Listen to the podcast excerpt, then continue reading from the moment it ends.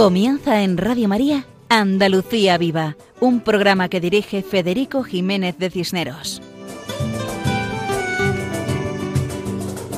Muy buenas noches para todos nuestros queridos oyentes. Damos gracias a Dios por encontrarnos una madrugada más en este programa titulado Andalucía Viva, en la emisora de Radio María. Un programa dedicado a los hombres y las tierras de Andalucía con el deseo de hablar de todo lo bueno y solo lo bueno que tenemos en Andalucía. Como ya saben nuestros oyentes habituales, nuestro propósito es dar a conocer, difundir la presencia cristiana y mariana en las tierras andaluzas. Esa importantísima presencia que expresa la fe de muchos siglos y que se manifiesta en la vida cotidiana de estas tierras del sur peninsular. Recordamos a todos que pueden escribirnos al correo electrónico de este programa, cuya dirección es andaluciaviva@radiomaria.es. Y como siempre, comenzamos con una breve oración dirigida a nuestro Padre Dios, por mediación de nuestra Madre, la Virgen María. Una oración de súplica, de petición, porque queremos rezar por todos y especialmente por los que más lo necesitan, por aquellas personas que se encuentran solos, que sienten la soledad.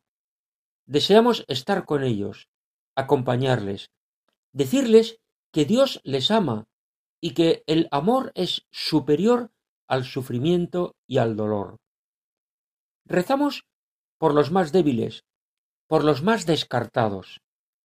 Confiamos su soledad, su sufrimiento, su dolor al corazón materno de la Virgen María y al corazón de su Hijo Jesús, corazón rebosante de amor misericordioso. Pedimos por todas las víctimas de la pandemia, pedimos por el eterno descanso de sus almas y pedimos fortaleza para sus familias. Pedimos por los enfermos y por sus familias. Pedimos por las personas que los cuidan.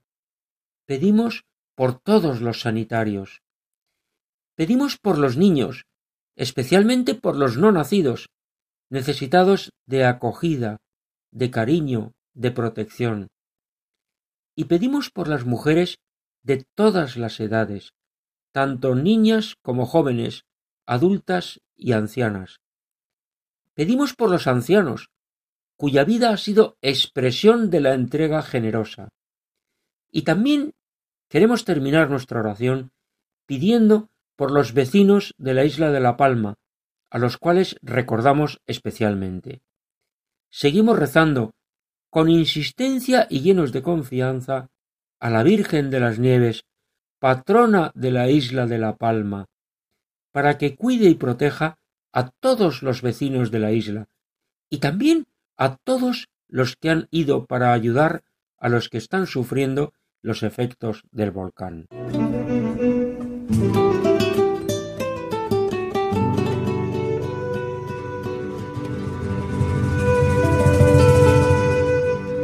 Comenzamos este programa con música, pues hace poco celebrábamos la fiesta de Santa Cecilia, que es la patrona de la música.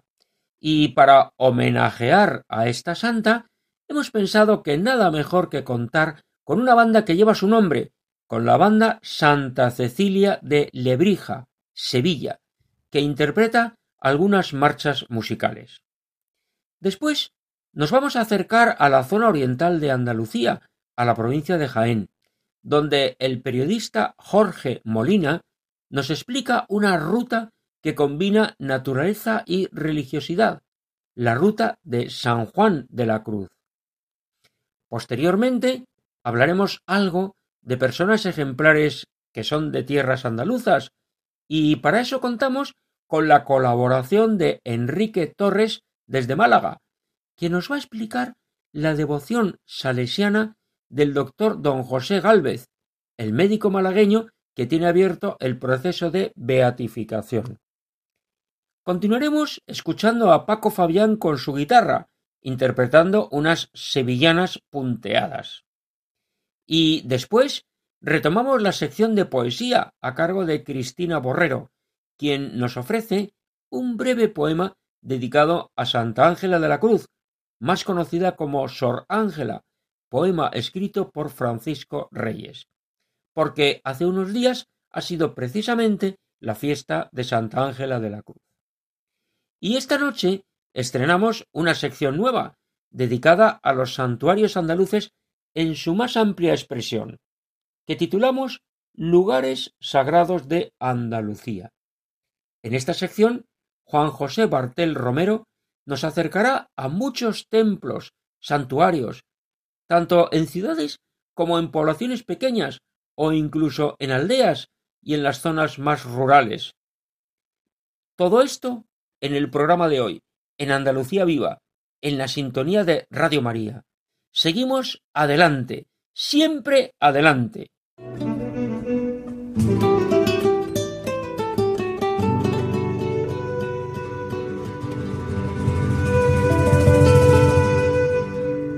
Lebrija es una ciudad que se encuentra entre tierras de Sevilla y de Cádiz. Y en Lebrija encontramos una banda de música con el nombre de la Santa de la Música, de la patrona de los músicos, de Santa Cecilia. Queremos agradecer a María González, la actual directora de la banda de música, la información que nos ha proporcionado. Gracias a esta información hemos conocido que la banda tiene su origen en torno al año 1700. Por lo tanto, tiene tres siglos de existencia o más de tres siglos de existencia y esto hace que sea una de las bandas más antiguas de toda Andalucía. Y bueno, pues se conocen algunos documentos de esa época de comienzos del siglo XVIII. También se conservan algunas partituras manuscritas del año 1800. Y ya, pues en el siglo XX se conservan pues muchos más datos y mucha más información, lógicamente, de esta banda. Por ejemplo, sabemos que en el año 1929 la banda fue reformada al más alto nivel musical por el cura párroco don Francisco Merina, llegando a tener incluso instrumentos de cuerda como violonchelos y contrabajos. Y nos cuentan que desde sus comienzos fue una banda muy apreciada y valorada por sus vecinos, ya que amenizaban las veladas dominicales y todo tipo de actos culturales, pero no solo en Librija, sino también en otras poblaciones cercanas, donde participaban mucho en los festejos. A lo largo del siglo XX, la banda pues va a sufrir una serie de cambios y de transformaciones, y al final del siglo va a ser precisamente cuando tome su forma actual, que es en la que estamos. De esta manera, también María González nos estuvo contando algunas cosas pues interesantes de la historia de la banda en el siglo XX. Y también nos contaba que las actuaciones de la banda pues se han realizado en muchos lugares, en ciudades como Cádiz, Córdoba, Huelva, Málaga y Sevilla, por ejemplo, participando en la Semana Santa. Y luego en otras poblaciones como Lebrija, Las Cabezas de San Juan, Utrera, San Juan de Andalfarache, Setenil de las Bodegas, Jerez de la Frontera, Sanlúcar de Barrameda, Ronda, Castilleja de la Cuesta, el puerto de Santa María, Villamanrique de la Condesa, entre otros muchos. Y todo esto ofreciendo conciertos y acompañando procesiones durante todo el año. Y también nos ha contado una cosa muy singular, y es que fuera de España destaca la participación de la banda de música Santa Cecilia de Lebrija en un concierto de marchas procesionales y un pasacalles realizado en París, la capital de Francia. Por eso, por lo que estábamos contando, y por la importancia que tiene esta banda, se considera que esta Asociación Cultural Banda de Música Santa Cecilia de Lebrija es considerada como una de las bandas más antiguas de Andalucía. Y nosotros vamos a escuchar seguidamente la interpretación de la marcha musical titulada Mi Amargura.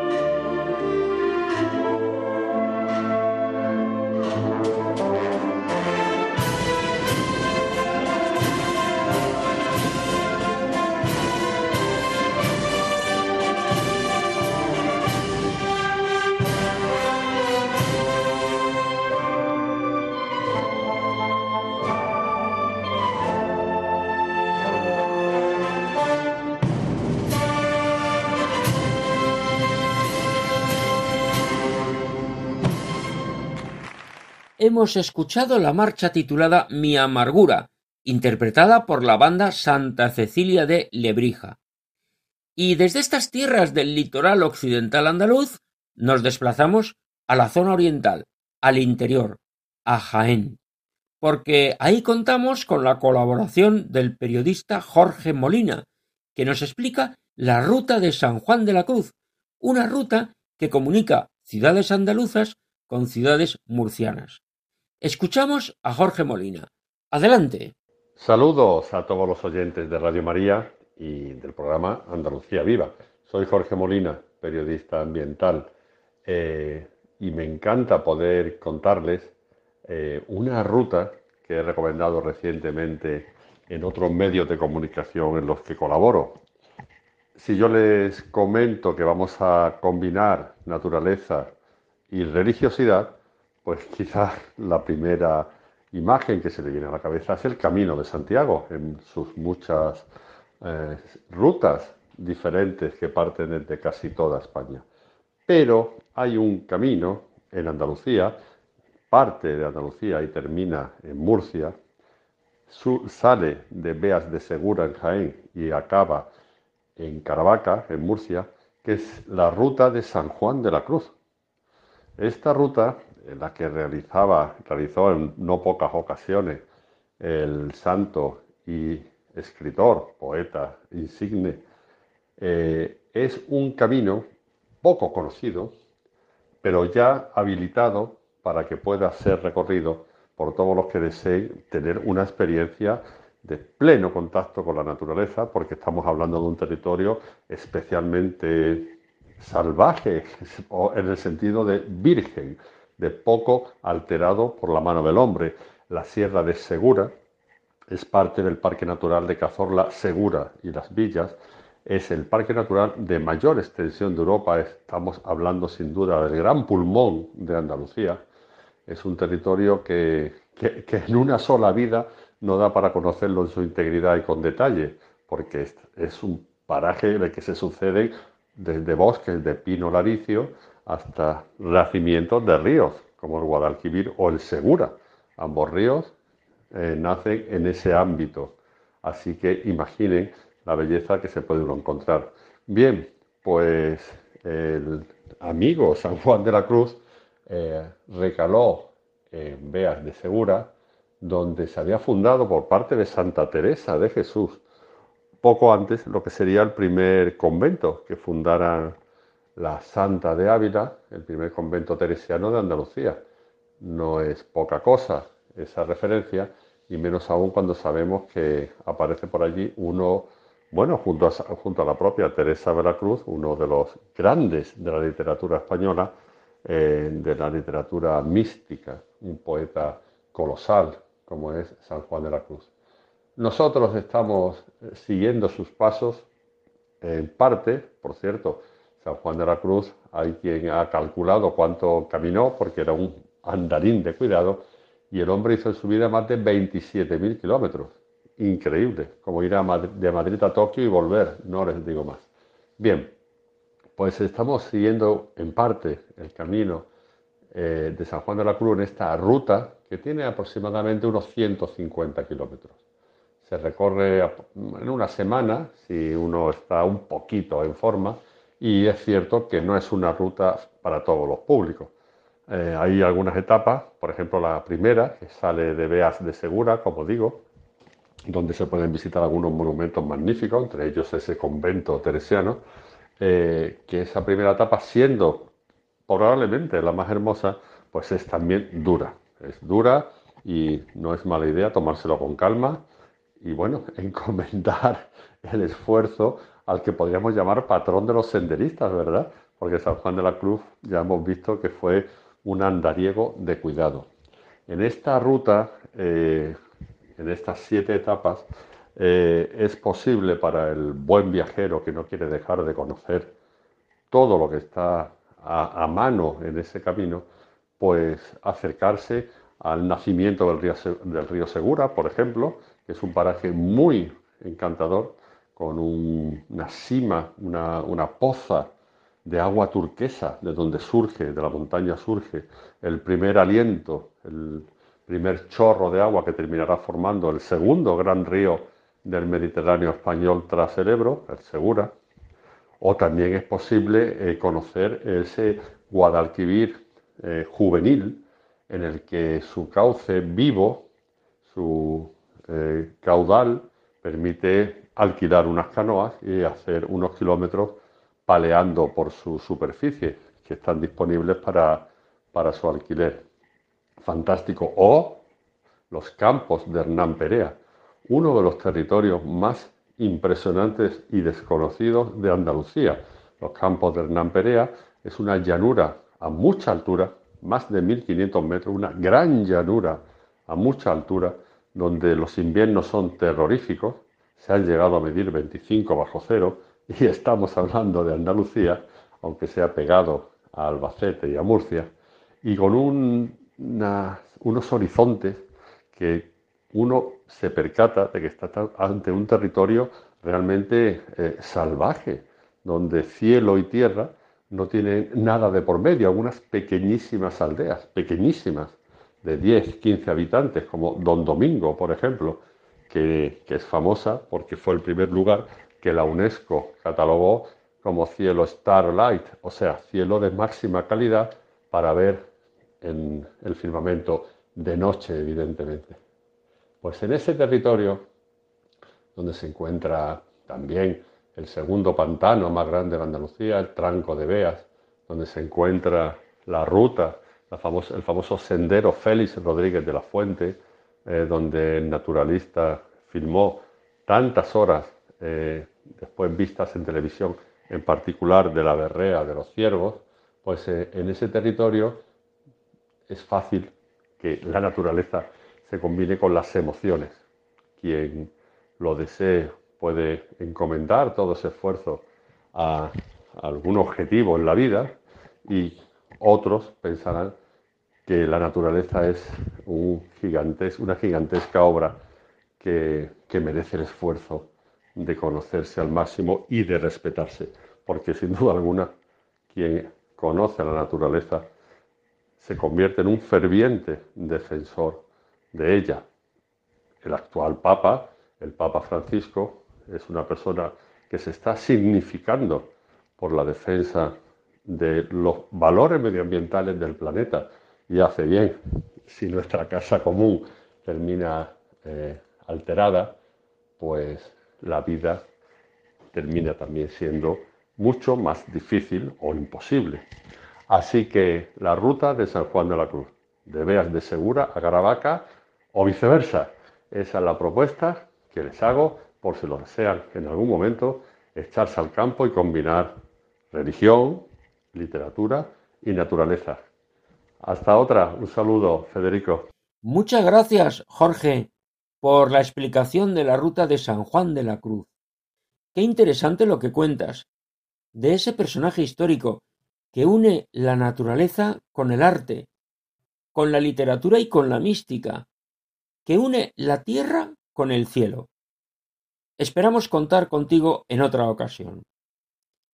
Y seguidamente escuchamos a Paco Fabián, que nos ofrece con su guitarra unas sevillanas punteadas.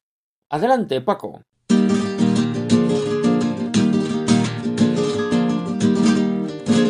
Apreciados amigos de Radio María, muy buenas noches.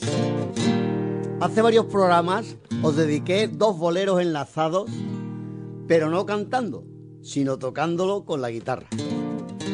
Pues en esta ocasión voy a ofreceros unas sevillanas también punteadas. Previamente ya he preparado el acompañamiento y sobre él voy a tocar con mi guitarra el punteo de esta sevillana. Espero que quede bien todo. Vamos a ello.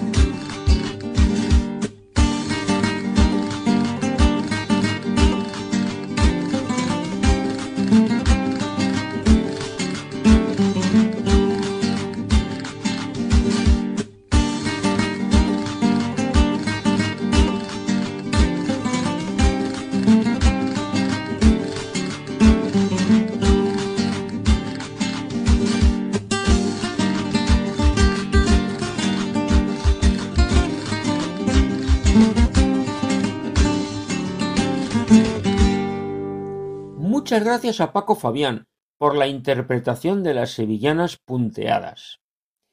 Y vamos a pasar a otra cuestión. Ahora nos acercamos a Málaga, donde Enrique Torres nos cuenta la faceta salesiana del doctor José Gálvez Ginachero, cuyo proceso de beatificación sigue adelante. Precisamente hoy, 29 de noviembre, por la mañana se va a presentar en Málaga un libro sobre este médico de vida ejemplar, un libro titulado José Gálvez Ginachero, Doctor de Cuerpos y Almas, cuyo autor es Francisco García Villalobos. Y se va a presentar el libro en la Casa Diocesana de Espiritualidad San Manuel González, en la ciudad de Málaga, que, como todos sabemos, es el lugar en el cual vivió precisamente el doctor Gálvez. Bien, pues ahora vamos a escuchar a Enrique Torres, que nos va a hablar de la faceta salesiana del doctor Gálvez. Adelante, Enrique. Don José Gálvez, salesiano cooperador. Sin duda, una característica fundamental de la figura de don José Gálvez es la multitud de carismas con lo que Dios le favoreció. La adoración nocturna, escuelas Ave María, jesuitas, hijas de la caridad, asilo de los ángeles, parroquias, cofradías, hospitales e incluso políticos de su etapa de servicio público, todos fueron testigos y beneficiarios de su forma de vida y de su vocación. Alentado seguramente por su madre, Carmen Ginachero, miembro de la Chicofradía de María Auxiliadora y que también era salesiana cooperadora, el doctor Galvez descubre y experimenta el amor a María Auxiliadora, a quien visitará en su santuario diariamente, encomendándose a su santo auxilio en cada momento de su vida, solicitando su auxilio en cada momento de dificultad que experimenta en su vida, que no fueron pocos preparar buenos cristianos para la Iglesia y honrados ciudadanos a la sociedad civil. Así reza el escrito de don Bosco en 1876 a modo de presentación del reglamento que forma parte del proyecto de vida de los salesianos cooperadores. Caballero intachable y católico perfecto se puede leer en el Diario Sur en la fecha de su muerte, en abril del 52, referido a la persona de don José Gálvez es decir, en su persona se aúna el objetivo y afán de don Bosco con la misión y mandato de los salesianos cooperadores. Fue pues José Galvez salesiano cooperador y así dio muestras en su vida de esta vocación, visitando diariamente a María Auxiliadora en su santuario, como ya he dicho anteriormente, ayudando económicamente al sostenimiento de la obra social con los jóvenes más desfavorecidos, y, por ejemplo, compró camas, máquinas para la formación profesional de los alumnos, tipógrafos para la imprenta, dio limosna y colaboró con donativos para premios y regalos a los huérfanos, con encargos profesionales a los talleres salesianos para apoyar la promoción social de sus alumnos. Así pues encargó mesas, pupitres y otros enseres que sin duda apoyaron esos talleres. Y sin duda, y como acto más heroico, dando testimonio de su fe en momentos difíciles. Y de nuevo nos encontramos aquí en el santuario de María Auxiliadora como lugar importante en la vida de don José. Y es que casualmente durante la Guerra Civil el santuario de María Auxiliadora fue convertido en centro de detención de la FAI, la Federación Anarquista Ibérica, y fue ahí justamente donde José Gálvez fue llevado a la fuerza para ser interrogado, interrogado sobre sus ideas, sus creencias y actuaciones dando vívido ejemplo de fortaleza tanto en su fe, declarando su catolicismo practicante, como de su valentía, negándose a delatar a nadie y encarándose incluso a sus captores, declarando sus interminables jornadas de trabajo como médico de sus propias familias, que, hizo imposible imputarle ningún delito y que fue puesto en libertad. Testimonio de su vinculación son las fotos en las que siempre aparece el doctor Galvez, por ejemplo, en la visita que don Rúa, el primer sucesor de don Bosco, hace a la obra de Málaga, y en cuyas fotos los vemos juntos, así también como en innumerables actos con los jóvenes, mientras celebraban fiestas, reconocimientos académicos y momentos de la familia salesiana. Por todo ello, fue una bendición para la sociedad y para la familia salesiana. Ha sido el gran cooperador salesiano por excelencia y así pues ha sido nombrado presidente perpetuo de los cooperadores. Desde aquí, nuestro apoyo y oración a María Auxiliadora, en favor de la causa de beatificación de este gran hombre que supo ser reflejo de Dios en nuestra sociedad. Muchas gracias a Enrique Torres por su semblanza como cooperador salesiano del doctor Gálvez.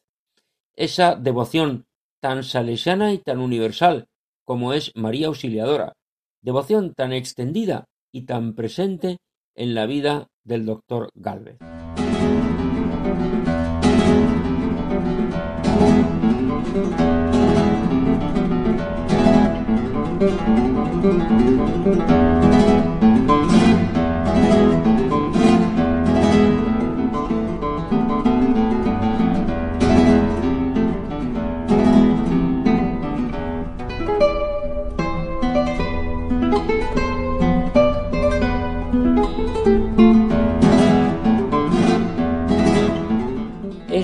Acordes musicales nos introducen a la sección dedicada a la poesía, donde hablamos de poetas andaluces y de poemas de tema andaluz, sección que dirige Cristina Borrero.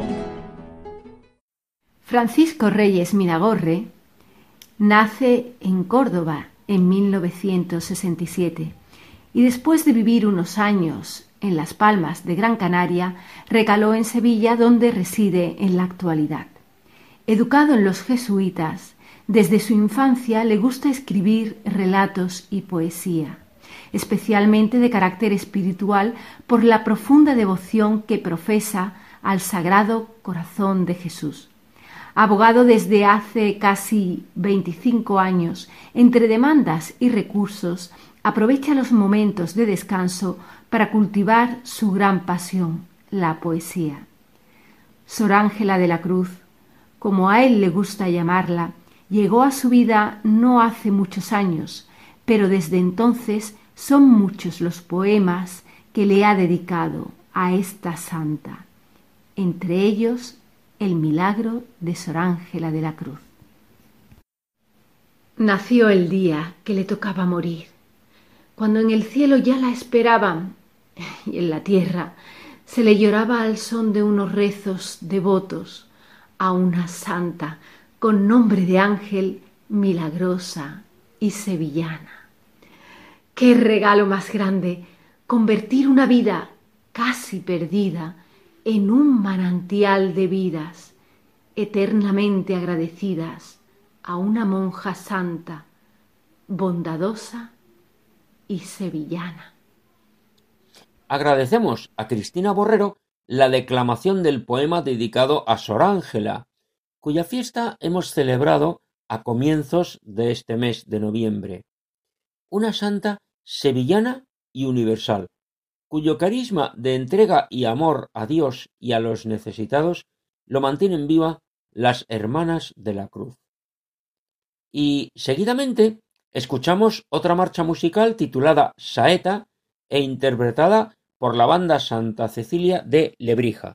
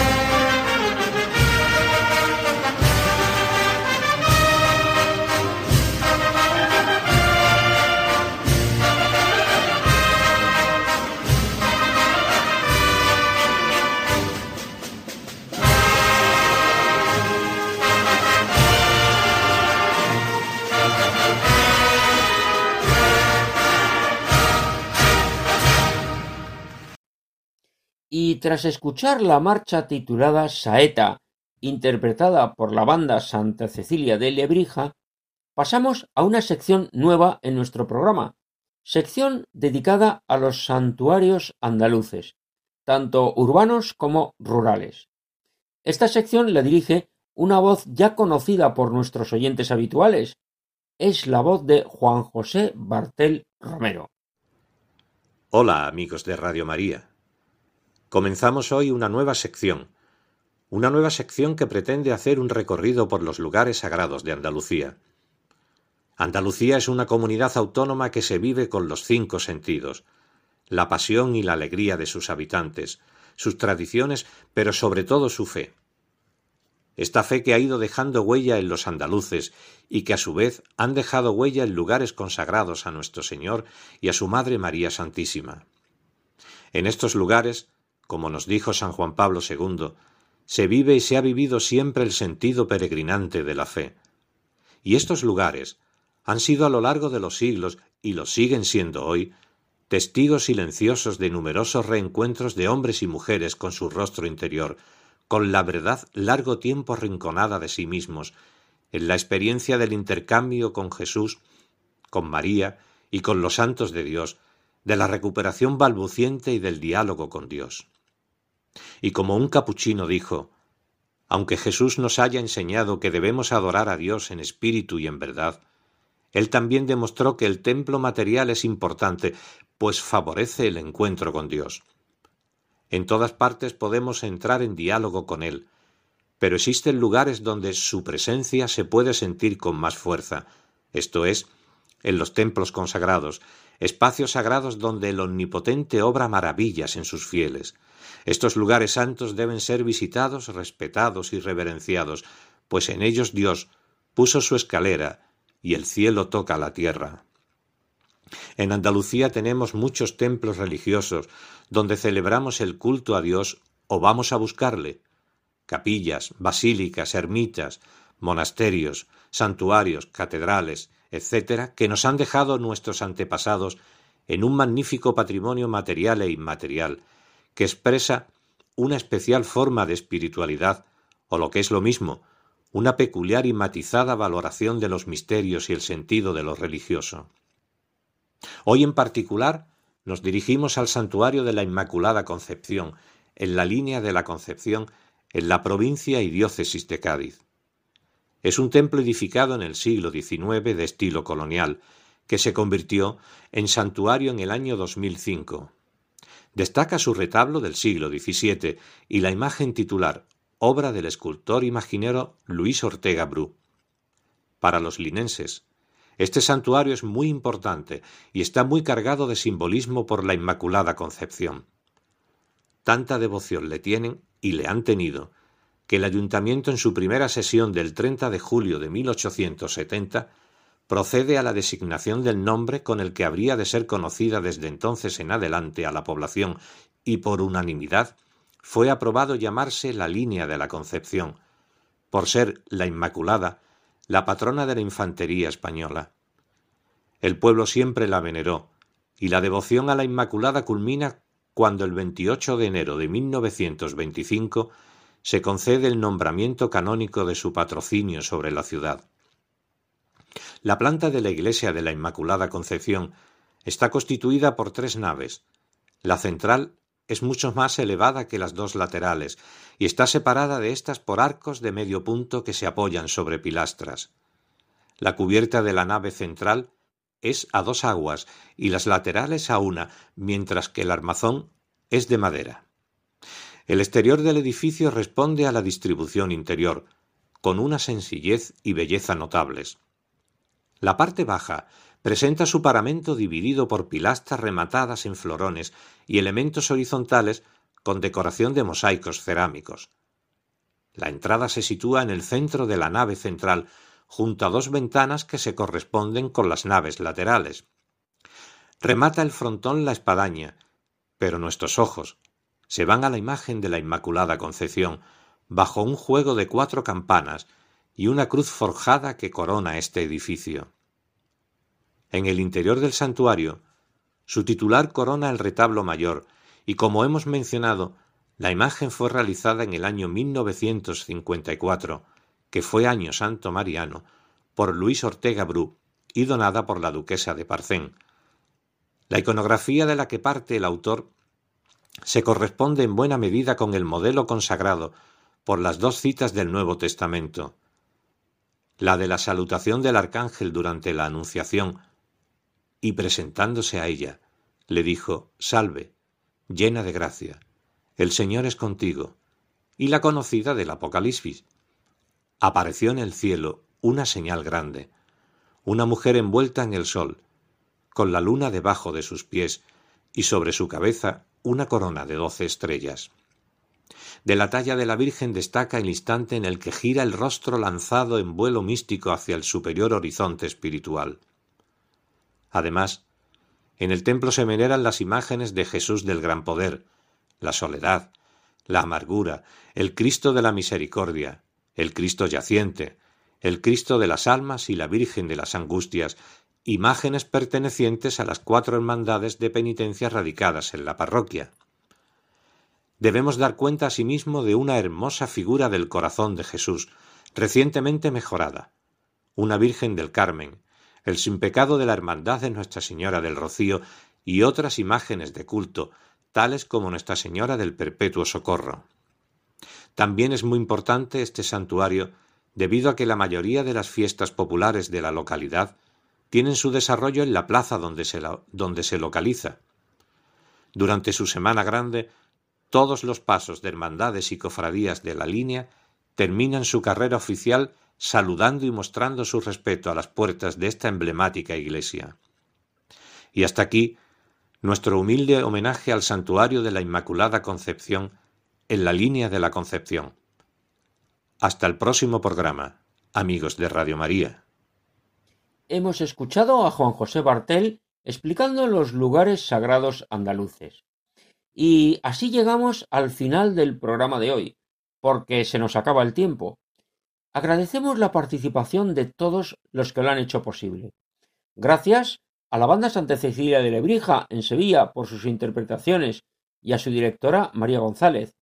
Gracias a Paco Fabián por la interpretación de las sevillanas punteadas. Gracias a Enrique Torres por su semblanza del doctor don José Gálvez Ginachero desde Málaga. Gracias a Jorge Molina por su explicación de la ruta de San Juan de la Cruz en Jaén. Gracias a Cristina Borrero por su poesía de Sor Ángela de la Cruz. Gracias a Juan José Bartel por su introducción a los lugares sagrados de Andalucía. Muchas gracias a todos ellos y muchas gracias a todos nuestros oyentes. Reciban todos un saludo muy cordial de corazón, de las personas que formamos el equipo que hacemos este programa. Saludo al cual se une quien les habla, Federico Jiménez de Cisneros, para servir a Dios y a ustedes. Dentro de quince días, si Dios quiere, volveremos a estar juntos en este programa titulado Andalucía Viva y dedicado a los hombres y las tierras andaluzas, a contar todo lo bueno y sólo lo bueno que tenemos en Andalucía, a explicar esa presencia cristiana y mariana que tanto bien hace. Y recuerden que pueden comunicarse con nosotros en el correo electrónico del programa andaluciaviva@radiomaria.es. Dios mediante, nos encontraremos en este próximo mes de diciembre, el lunes 13, a la una de la madrugada, que son las doce de la noche en las Islas Canarias. Y seguimos rezando, con esperanza y confianza, por los vecinos de la isla de La Palma, para que el Señor les llene de fortaleza y acabe pronto la erupción del volcán. Queridos oyentes, continúen con la sintonía de Radio María, la emisora que cambia la vida. Muy buenas noches y que Dios nos bendiga a todos. Y recuerden nuestro lema, adelante, siempre adelante. Buenas noches.